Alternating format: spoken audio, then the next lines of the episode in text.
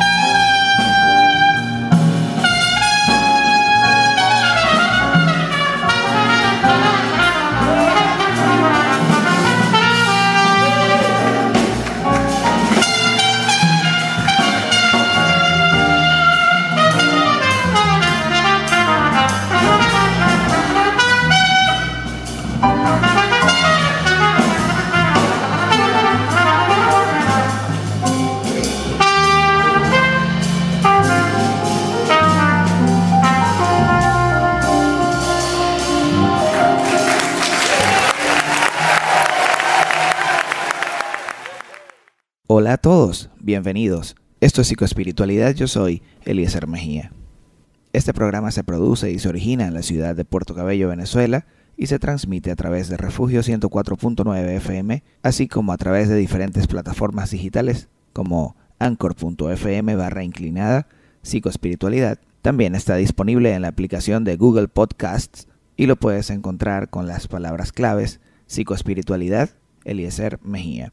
Al mismo tiempo está disponible en Spotify, Radio Public, entre otros.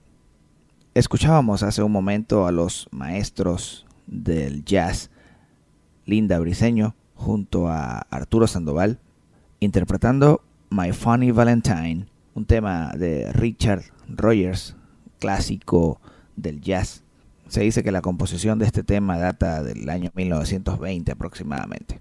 Hablar de Arturo Sandoval es un programa completo y o muchos programas completos. Hablar de Linda Briseño, venezolana, trompetista, eh, talentosa, hermosa, joven, hija de el reconocido baterista también Andrés Briseño, toda una eminencia en la música venezolana.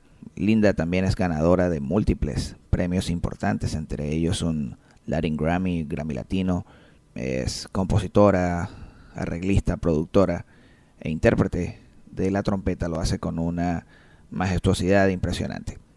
Esto es muy, pero muy, muy buena música y ustedes lo disfrutan a través de psicoespiritualidad. Me encanta traer temas del jazz porque siempre lo comparo con la comida, la comida grumet, la comida cara, la comida buena, es como en la música el jazz. Hoy tengo un programa súper especial. Me acompaña la licenciada Nancy Farías y vamos a hablar acerca de amor propio, vamos a hablar del amor, vamos a hablar de una técnica que ella está desarrollando y se llama Amarse Terapia. La pueden buscar si desean en Instagram arroba Amarse Terapia y la pueden ir contactando y siguiendo lo que hace desde este momento.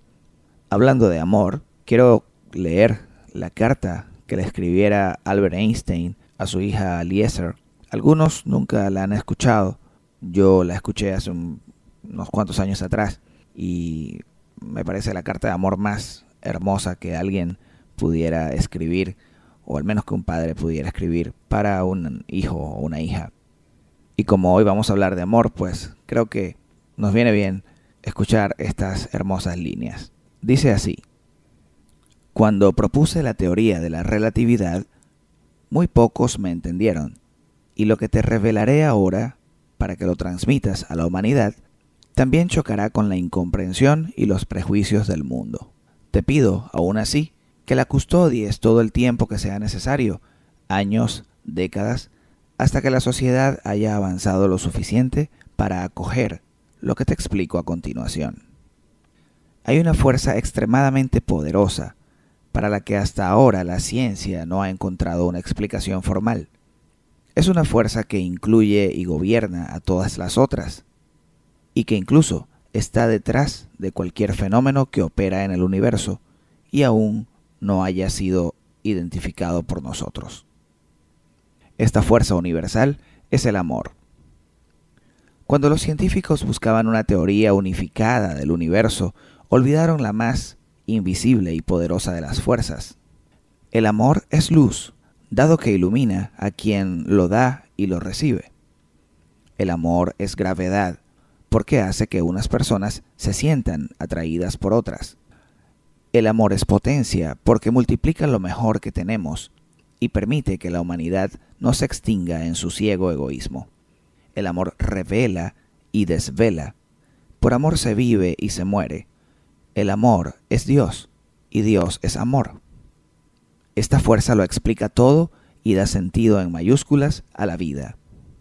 Esta es la variable que hemos obviado durante demasiado tiempo, tal vez porque el amor nos da miedo, ya que es la única energía del universo que el ser humano no ha aprendido a manejar a su antojo. Para dar visibilidad al amor he hecho una simple sustitución de mi ecuación más célebre. Si en lugar de E igual a mc al cuadrado, aceptamos que la energía para sanar al mundo puede obtenerse a través del amor multiplicado por la velocidad de la luz al cuadrado, llegaremos a la conclusión de que el amor es la fuerza más poderosa que existe porque no tiene límites. Tras el fracaso de la humanidad en el uso y control de otras fuerzas del universo que se han vuelto contra nosotros, es urgente que nos alimentemos de otra clase de energía si queremos que nuestra especie sobreviva. Si nos proponemos encontrar un sentido a la vida, si queremos salvar al mundo y cada ser sintiente que en él habita, el amor es la única y última respuesta. Quizás no estemos preparados para fabricar una bomba de amor, un artefacto lo bastante potente para destruir todo el odio, el egoísmo y la avaricia que asolan el planeta. Sin embargo, cada uno lleva en su interior un pequeño pero poderoso generador de amor cuya energía espera ser liberada. Cuando aprendamos a dar y recibir esta energía universal, querida Eliezer, comprobaremos que el amor todo lo vence, todo lo trasciende y todo lo puede, porque el amor es la quinta esencia de la vida. Lamento profundamente no haberte sabido expresar lo que alberga mi corazón, que ha latido silenciosamente por ti toda mi vida. Tal vez sea demasiado tarde para pedir perdón, pero como el tiempo es relativo, necesito decirte que te quiero y que gracias a ti he llegado a la última respuesta. Tu padre, Albert Einstein. No sé si esto es poesía, no sé si esto es filosofía, no sé si esto es sabiduría, pero sí sé que detrás de cada palabra hay mucho amor. Y me llama poderosamente la atención ese pequeño fragmento que habla de ese generador poderoso que cada uno lleva en su interior, cuya energía espera ser liberada. Y de eso vamos a hablar hoy, de ese amor propio, de ese amor que debemos tener por nosotros mismos, una recomendación bíblica, por cierto, que forma parte de los mandamientos de Dios para el hombre, amar al prójimo como a nosotros mismos. Amar al prójimo como a nosotros mismos. Muy interesante todo lo que vamos a hablar en esta sesión. Y ustedes que están con nosotros acompañándonos, una vez más, bienvenidos a Psicoespiritualidad. Decía hace un momento que me acompaña la licenciada Nancy Farías Rueda. Ella fue una de mis profesoras en la universidad y hoy para mí es un verdadero honor contar con su presencia en esta sesión. Queremos siempre aportar salud mental a quienes nos escuchan y ella tiene mucho, mucho para dar en esta sesión. Quiero destacar también que la profesora Nancy eh, ha sido de inspiración para mí de una manera impresionante por su amplio currículum y su trayectoria académica muy importante. Tanto ella como otros profesores amigos que siempre compartían con ella, en este caso me refiero al profesor Franklin Rugeles, a Osvaldo Rodríguez también, psicólogo porteño, gran amigo, que, que en un futuro no muy lejano van a estar también con nosotros en psicoespiritualidad. Pues toda esta gente fue de gran influencia para mí en cuanto a todo lo que tiene que ver con el crecimiento del conocimiento o el desarrollo del conocimiento y el deseo por investigar, por aprender. Y allí estaba la profesora Nancy entregando, como siempre, lo mejor de ella y soportándonos también en esos años de universidad. Ya ustedes saben cómo es la cosa. Pero hoy podemos recordar gratos momentos y disfrutar nuevamente un reencuentro, en esta ocasión de forma virtual, ya que la profesora Nancy se encuentra en Chile. Desde allá continúa trabajando, investigando, eh, aportando, enseñando y aprendiendo, como siempre.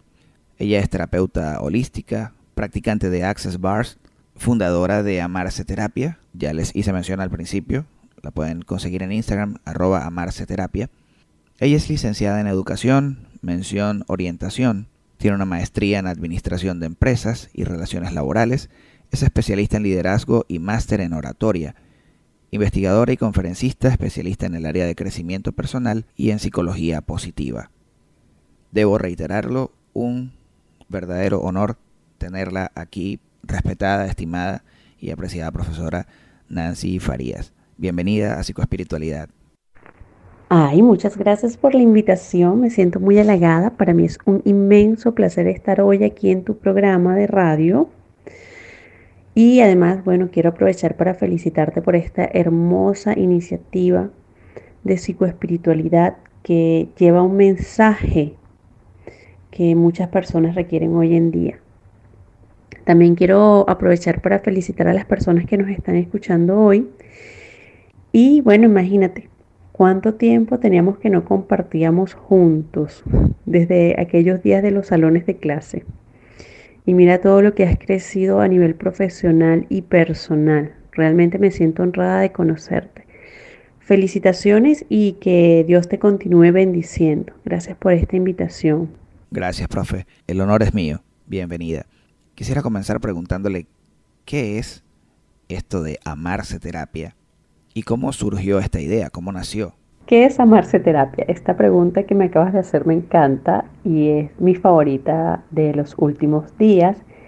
Y déjame decirte además que es una primicia ya para el público eh, contarles de qué trata y qué es amarse terapia. Amarse Terapia es una nueva técnica que ofrece procesos o un proceso terapéutico integral para el desarrollo y fortalecimiento de la autoestima. Cuando decimos que es integral nos referimos a que es biopsicosocial y espiritual.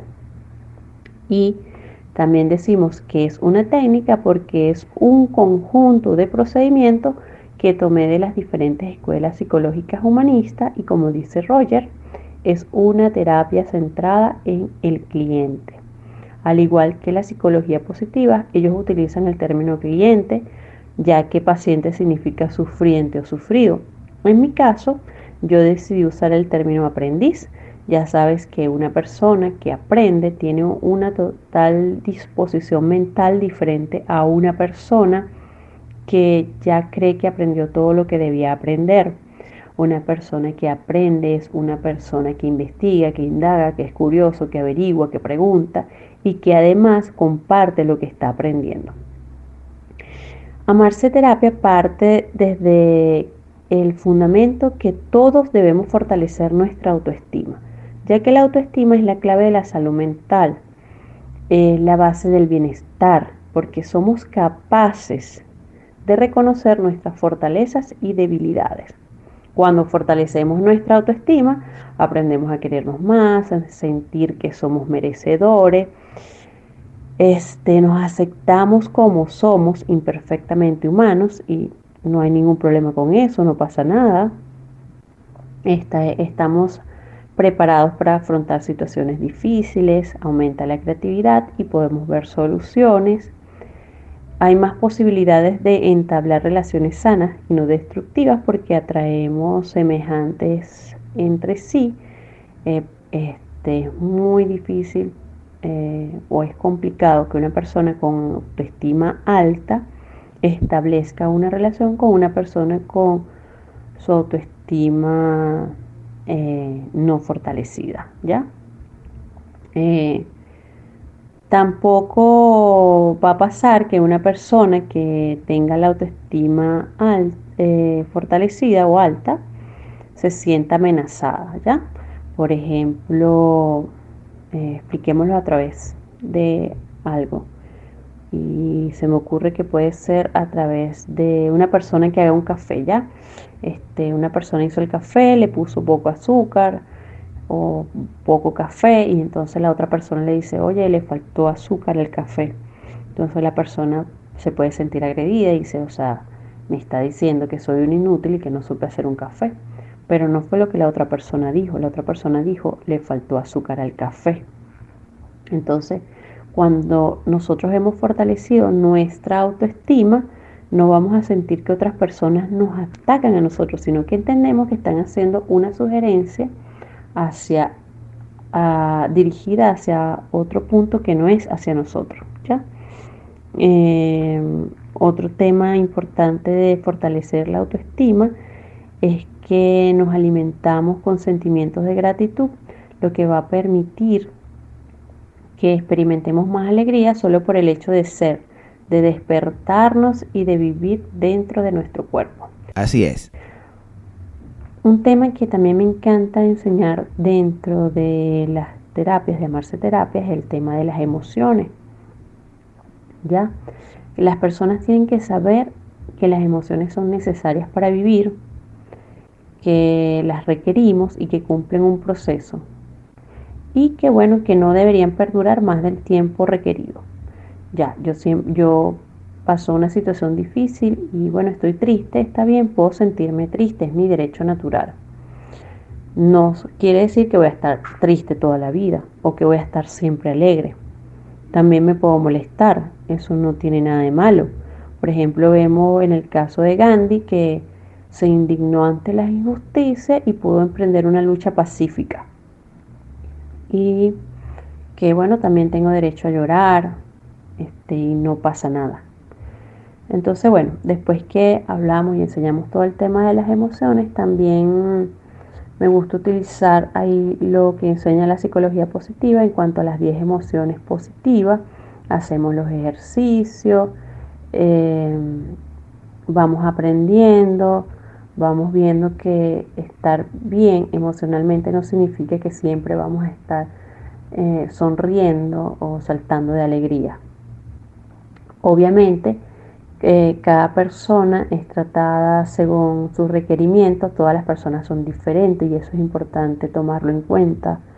Cada una tiene su propio tiempo y sus propios ejercicios. Y bueno, este, según como sea su etapa de requerimiento, de fortalecimiento de la autoestima, entonces vamos a estar trabajando. Tener la autoestima fortalecida es sentirse confiado y apto para la vida, es decir, que somos capaz y valiosos. Y es lo que quiero enseñar a mis aprendices. Todas las terapias son llevadas a cabo en sesiones semanales. En estos momentos son online y bueno, en cuanto al tiempo, eso varía acorde a lo que estemos trabajando. Por ejemplo, algunas veces hacemos meditación guiada y nos hemos pasado de los 60 minutos. Este, y es de mutuo acuerdo entre los aprendices y mi persona. Imagínate que podemos estar trabajando con el niño interior y pues requerimos quedarnos un poco más de tiempo para cerrar el ejercicio y, está bien. Nos quedamos un poco, un poco más del tiempo. Eh, en las terapias ofrezco asignaciones para que eh, el aprendiz se los lleve a su casa y los realice día a día. Hay una asignación que me encanta, que es el reconciliarse con ellos y yo les digo que lo deben hacer por tres meses. Y claro, eso es para que vayan haciendo la rutina personal de amarse. Fíjate que Jesús dijo, ama a tu prójimo como a ti mismo. Él dio por sentado el hecho de que nosotros los seres humanos nos debíamos amar. Hay personas que malinterpretan este mensaje y creen que amar al prójimo es anularnos a nosotros como persona.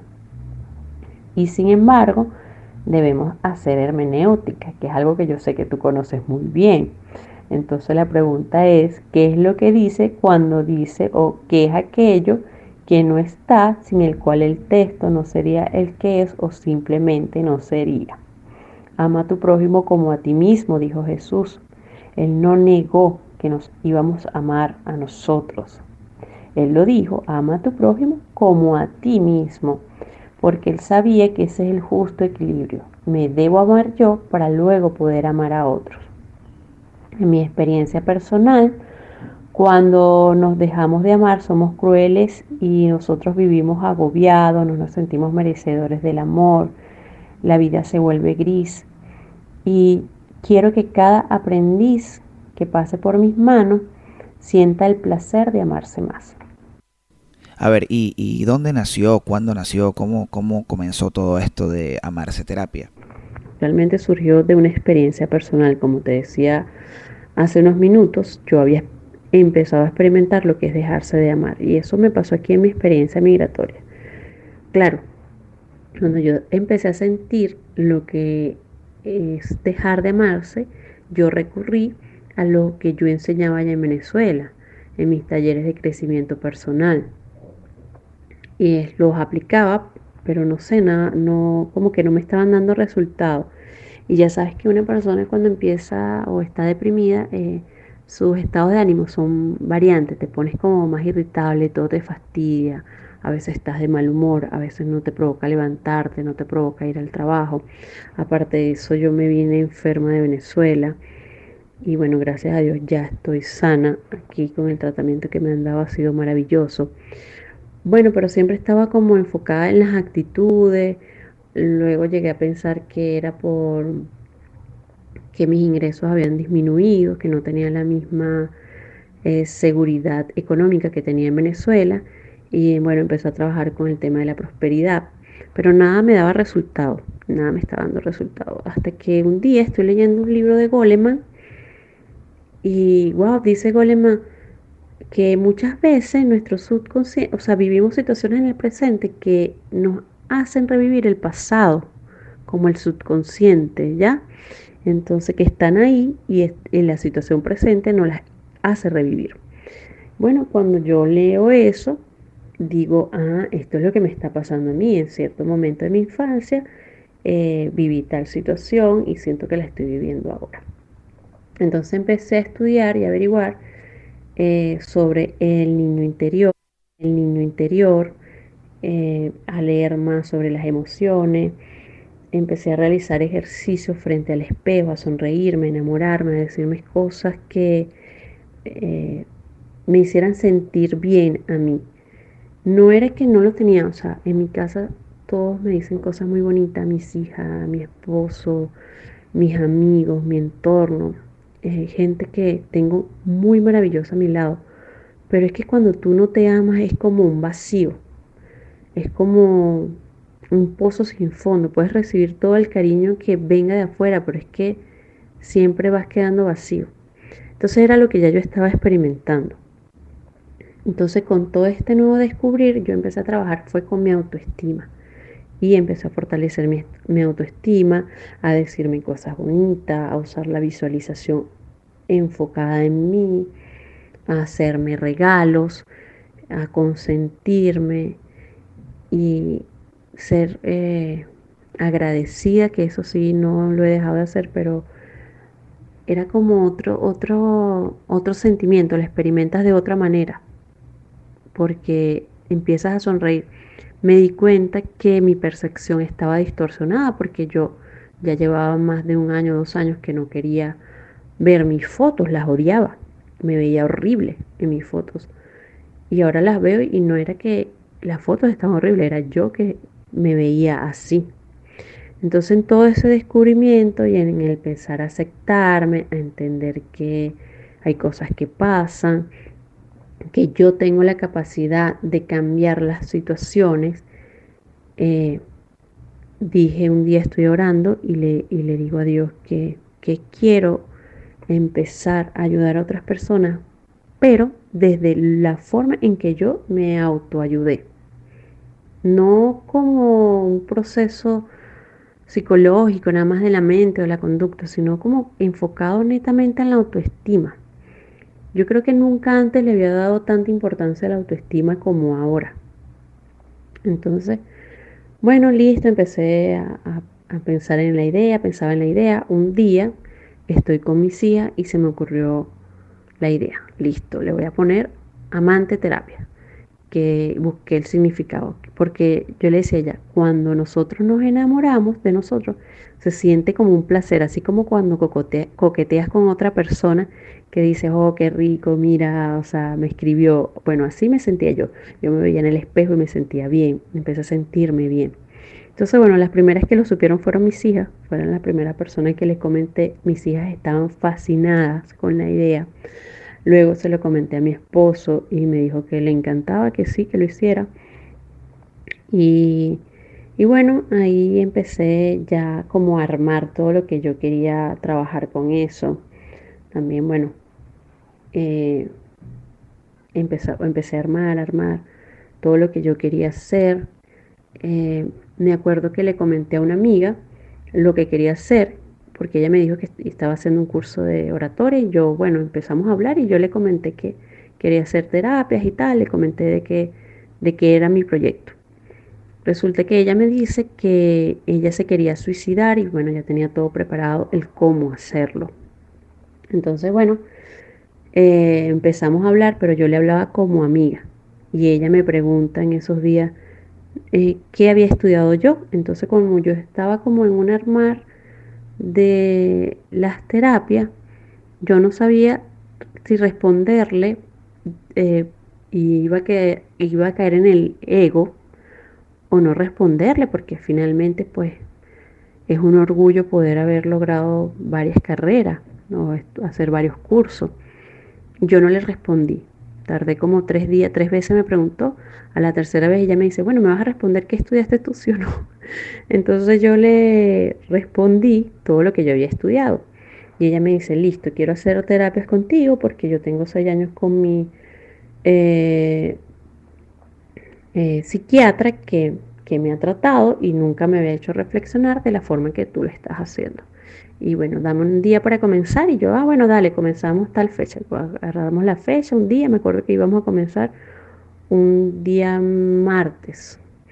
Y ella eh, me dice, y te voy a pagar tanto. Y yo, no, vale, yo no, no quería que me pagara. Y ella me dice, claro que sí, yo te voy a pagar porque yo pago tanto con el psiquiatra y te voy a pagar tanto. Entonces yo le dije que bueno, que no quería que dejara el psiquiatra porque yo era una terapia alternativa.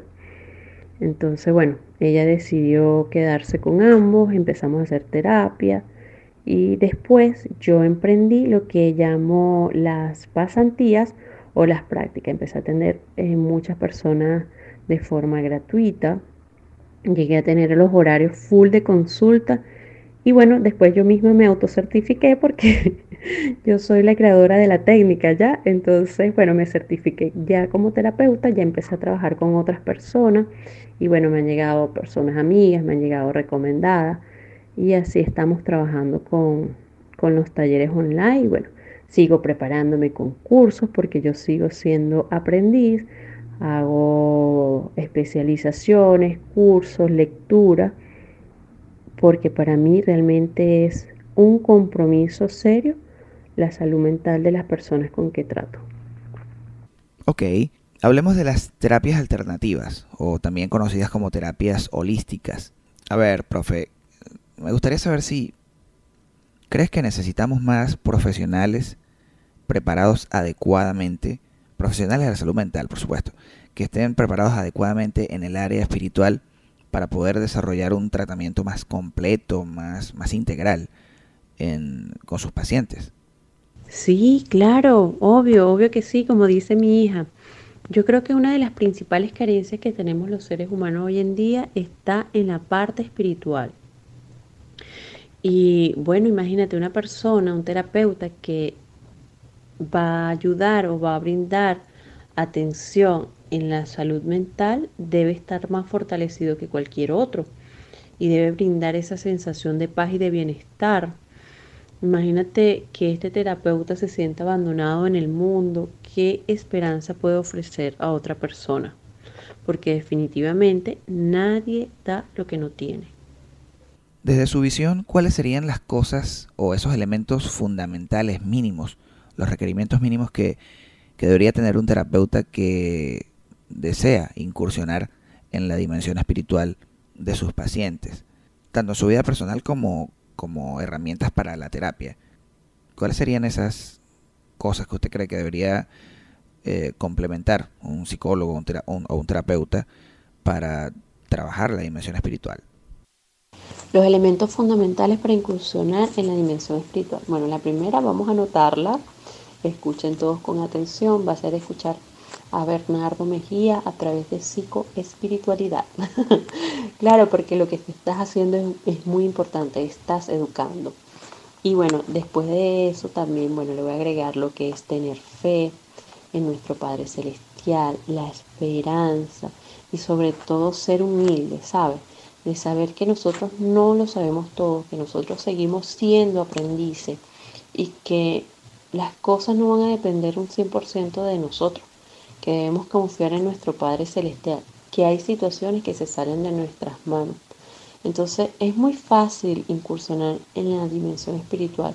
Solo es ponerle un poquito de cariño, siempre van a haber personas que están dispuestas a ayudarte, a darte cursos gratuitos, a guiarte. O si no lo quieres hacer con ninguna otra persona, las Biblias están hoy en día online y la puedes leer, puedes conectarte con Dios a través de la oración. Entonces esos serían los principales elementos que yo le agregaría. Muy bien. ¿Consideras que la Biblia puede ser un libro útil dentro de la psicoterapia? ¿Es la Biblia un libro útil? Sí, mi respuesta es un sí definitivo. Definitivamente sí. Fíjate, te voy a contar algo. En mis terapias, como te dije, yo abordaba la parte espiritual. Claro, eh, mis terapias no son religiosas, pero como yo creo en el Padre, en Jesucristo y en el Espíritu Santo, entonces, bueno, la enfocamos desde allí. Eh, lo primero que hablamos es que Dios nos ama y que Dios es un Dios de amor y que no es un Dios que castiga, eso aparece en la Biblia. Entonces ahí, bueno, en, en Santiago 1.13 la Biblia dice, cuando alguno es tentado, no diga que es tentado de parte de Dios, porque Dios no puede ser tentado por el mal ni tienta a nadie. Entonces, es ver que las circunstancias difíciles son parte de este mundo, que son respuesta a la crueldad humana, a cómo hemos actuado nosotros mismos, pero no que es consecuencia de un Dios cruel. Eh, de hecho, el mismo Job dijo que Dios no obraba injustamente. Eh, también les enseño que Dios nos ama y nos perdona. Y bueno, empiezan las personas a lo que ellos han denominado la reconciliación con Dios, porque algunos se han sentido heridos porque su Padre Celestial los abandonó o su Padre Celestial los está castigando. Algunas personas también se han sentido avergonzadas y no se quieren dirigir nuevamente a Dios porque piensan que Dios no los va a perdonar por cualquier situación que ellos hayan tenido pero eh, la Biblia nos enseña que Dios es amor y que Dios nos bendice. Eh, otro tema que me gusta abordar desde la Biblia, por ejemplo, es cuando las personas se sienten realmente agobiadas, que no saben cómo solucionar algo o, o qué salida tener.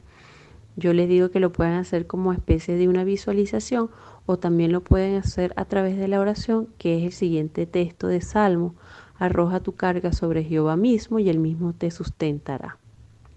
Entonces, bueno, ahí empiezan las personas también a trabajar con ese texto eh, en su vida diaria. Eh, otro tema que me gusta abordar desde la Biblia es que eh, las oraciones deben llegar a nuestro Padre a través de Jesucristo. Y bueno, definitivamente los, la Biblia está actualizada desde cualquier tema que queramos abordar. Y es así porque es palabra de nuestro Padre, entonces ahí está toda la sabiduría de nuestro Padre. Es como una carta que Él nos ha dejado de guía, un manual, y que está llena de amor, porque también la Biblia nos dice que tenemos un Dios feliz. No es un Dios que anda ahí amargado todo el día viéndonos y señalándonos, no, nada de eso.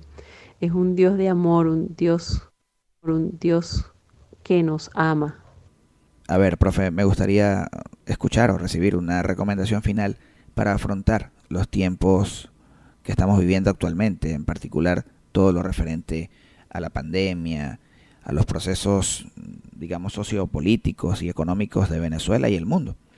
¿Cómo mantenernos a flote sin, sin colapsar con tantas cosas que están sucediendo en el mundo? Recomendaciones. Bueno, mi primera recomendación es orar con fe. Y cuando te encuentres en situaciones difíciles, vamos a preguntarnos, ¿esta situación la puedo resolver yo? ¿Hay algo que yo pueda hacer? Si la respuesta es sí, bueno, entonces poner en marcha un plan de acción. Si la respuesta es no, esto yo no lo puedo resolver, está lejos de mi alcance, entonces vamos a confiar y lo va en manos de nuestro Padre Celestial y en manos de su Hijo. O sea, confía y confía plenamente. Mi ejercicio favorito es la meditación ya que si la respiración está agitada, entrecortada, irregular o ruidosa, seguramente la persona se siente asustada, enfadada o nerviosa. No existe la posibilidad de estar respirando profunda, lenta y constantemente y a la vez estar desbordado de enfado, de mal humor o estrés. ¿Cómo sería una forma de amarse terapia o algún ejercicio, algo que pudiera regalarnos de manera práctica y que nos pueda quedar en esta sesión? Ok, muy bien. Vamos a hacer este ejercicio que lo pueden realizar en cualquier momento del día. Lo pueden hacer sentados o acostados. En el mindfulness aprendemos cuatro elementos básicos para la meditación. La primera es parar. La segunda, la respiración. La tercera, la postura. Y la cuarta, la atención. En este momento, primero vamos a cerrar los ojos. Pueden cerrar los ojos. Ahora lo pueden abrir. Ese es el primer paso y es muy fácil. Ahora vamos con el segundo, que es la respiración.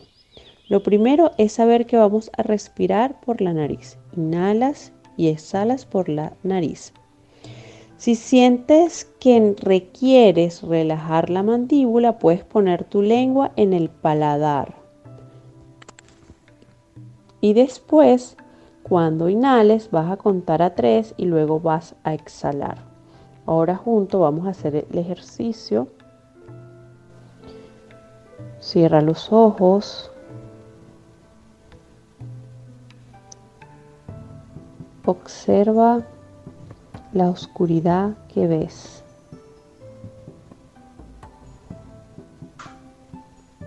Haz consciente que respiras. Realiza una respiración personal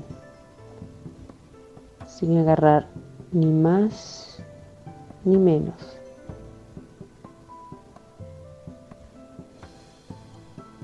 Respirar es fácil. Ajusta el flujo si es necesario. Inhala. Exhala. Inhala. Exhala. Mantente aquí. Pon tu atención a tu nariz y haz consciente del aire que entra y sale. Entra y sale. Observa el flujo del aire que entra y sale por tu nariz.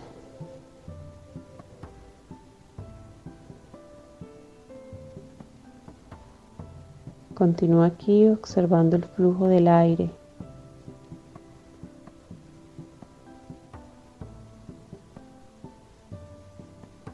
Haz consciente también que hay parte de tu cuerpo que se mueve. Inhala. Exhala.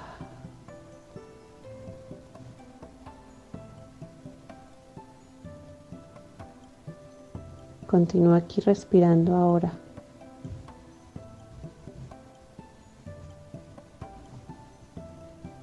Ahora lentamente puedes abrir los ojos. Tómate unos minutos para ver qué sientes. Si deseas, lo puedes escribir. ¿Cómo te sientes en este momento?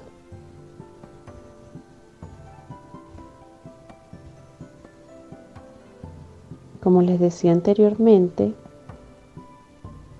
cuando respiramos nos sentimos tranquilos, nos sentimos en calma.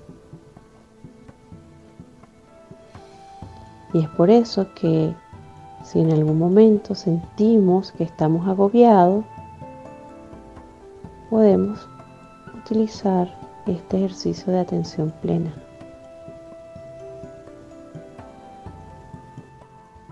Bueno, no sé, te veo como muy relajado, Bernardo. Estás muy callado. ¿Cómo te sientes? Cuéntame. Me siento como todos los que practican mindfulness. Muy relajado, de verdad que sí. Eh, para muchos parece algo tonto, algo sin sentido, mm, pero hay que estar presente, hay que estar consciente. Eh, ahora que menciona acerca del mindfulness, muy interesante esta práctica, por cierto, en los últimos meses, digamos, quizá desde este año, le he estado prestando un poco más de atención al tema del mindfulness, he estado aprendiendo, leyendo, eh, bueno, y acercándome un poco a la, a la, práctica, tanto a nivel personal como a... le he dado una, una, breve, un breve abreboca a mis pacientes y a las personas que atiendo a través de diferentes herramientas de mindfulness que lo que traduce al español es eh, atención plena o algo así, para los que no saben de lo que estamos hablando. Pero es una, una práctica, una técnica de, med de, meditación que incluso para nosotros los cristianos podría ser muy útil porque aparte de lo fisiológico que incluye la práctica de una respiración eh, adecuada, en, una postura adecuada y en un momento de atención plena, eh, también se suma a esto el, el momento de estar meditando y pensando en como, como en la oración, pero es algo más, mucho más tranquilo, mucho más calmado y genera grandes resultados como los que pudimos eh, recibir ahorita, quienes lo pudieron practicar y lo hicieron, y, y, y, porque algunas personas lo sienten como algo raro, como que, o algo que nunca han hecho, porque llevamos un, un ritmo de vida muy acelerado, nadie se va a detener 5, 10, 15 o 20 minutos para entrenarse en mindfulness sino que andamos bien correteando con la vida, ¿no? Pero es una práctica muy, muy interesante. Y bueno, profe, gracias por, por regalarnos esta meditación guiada, enfocada en nuestra respiración y la atención. Bueno, profe, muchas gracias por, por su tiempo, por tomarse el tiempo de compartir con nosotros de sus conocimientos, de lo que está desarrollando, de lo que, de lo que está haciendo ahora mismo en Chile. Gracias Bernardo. No me quisiera despedir. La verdad que la estoy pasando muy bien aquí en este programa de radio. Me encantó la compañía, las preguntas estuvieron candentes y me siento muy halagada de verdad de estar aquí contigo. Te deseo mucho éxito y que Dios te continúe bendiciendo. Que este programa siga creciendo y que llegue a muchas más personas. Porque estoy segura que para muchos es un placer escuchar palabras de aliento y por eso te deseo todo el éxito del mundo, que le llegue a muchas más personas, que, que esto no pare, que esto siga adelante. Y bueno, estoy a la entera disposición, a la orden para cualquier consulta, para cualquier duda, para cualquier recomendación, para una nueva invitación. cabe destacar este y un beso gigante para ti, para tu familia. Sigo siendo fan número uno de tu hijo. Soy tu fan número uno, pequeñito Bernardito, porque tu hijo es maravilloso y me encanta verlo con toda esa energía que tiene. Muchos besos, abrazo y bendiciones para todos. Y bueno, desde acá un gran abrazo a la distancia, sincero, genuino y mis deseos, mis mejores deseos de éxito, y de que todo lo que están haciendo por allá pues les vaya siempre bien. Y por supuesto el mayor deseo y creo que el más bonito de todos podernos reencontrar alguna vez aquí en nuestro país, en su tierra, en su casa. Y, y bueno, esperamos verlos a todos pronto en algún momento. Esa esperanza no la pierdo. Un gran abrazo y gracias por estar con nosotros. Y bien, esto ha sido todo por hoy. Terminamos esta sesión y espero que la hayan disfrutado, que hayan aprendido, que hayan recibido algo de nosotros. Lo hacemos con mucho amor, por cierto, y con el único deseo de proporcionar, como siempre, bienestar y salud, tanto para su mente como para su espíritu. No será sino hasta la próxima semana que nos volvamos a encontrar a la misma hora, en el mismo lugar, en la misma silla, en el mismo mueble, en el mismo diván, donde ustedes disfruten psicoespiritualidad. Gracias por regalarme, regalarnos la oportunidad de estar con ustedes y gracias por regalarse ustedes mismos este tiempo de crecimiento y de desarrollo personal. Para todos un gran abrazo a la distancia y que reciban miles y miles de bendiciones. Hasta pronto. Si necesitas ayuda psicológica profesional y estás en Venezuela, Llama o escribe al número 0412-748-2031 y fuera de Venezuela más 58 412 748 2031 y contacta a Eliezer Mejía. Pide una cita en línea o presencial con anticipación. Gracias por estar en sintonía y no olvides seguirnos en Instagram arroba psicoespiritualidad arroba Eliezer Mejía y arroba UDETIPC.